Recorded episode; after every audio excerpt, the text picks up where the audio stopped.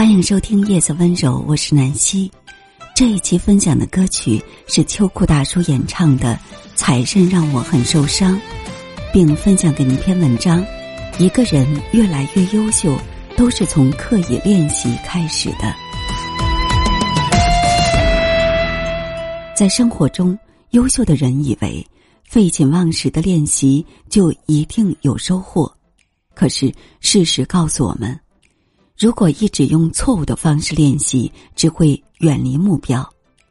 大师安德斯说：“练习不是不断重复，天真的练习才是。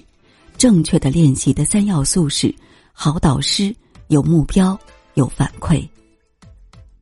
只有正确的练习，才能助力我们走向成功的阶梯。正如《刻意练习》书中所谈到的，作者安德斯博士。是刻意练习法则的原创者，也是世界顶级研究者之一。他教导杰出人物如何用刻意练习法则获得杰出表现。所有人都以为杰出源于天赋，天才却说所有的成就都来自正确的练习。什么是刻意练习？刻意练习不是每天不停的练习就会越来越出色。而是要在这个不断练习的基础上，一次比一次增加挑战，这样的练习称为刻意练习。初入职场的浩然为博得老板的赏识，每天不停的工作，空余时间还不忘帮助其他同事干活。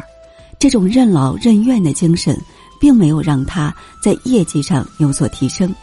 一次，他给领导上报材料时，漏掉一个重要的数据。气的领导直拍桌子，平时的勤奋换来的却是漏洞百出，每天做些和业务上不相干的工作，最终不会得到领导的器重。浩然觉得很委屈，埋头苦干反倒是做错了。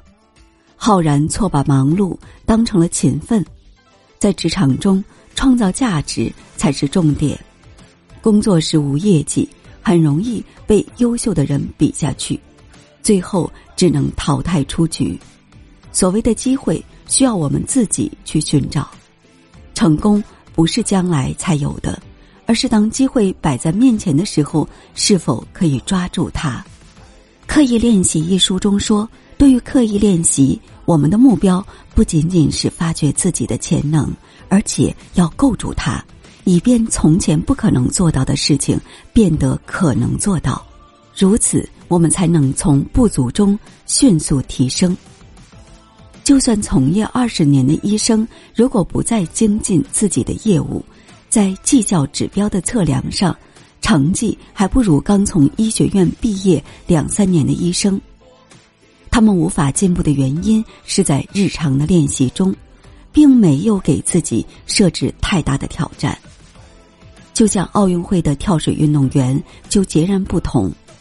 他们会在不同的年龄阶段设置更高的挑战，比如十岁就可以完成高翻两周入门级动作，十八岁完成空翻四周半的动作，等到了世界级运动员还要做更高难度的动作。人的一生没有不劳而获的成就，只有持续不断的训练，只有迫使自己走出舒适区。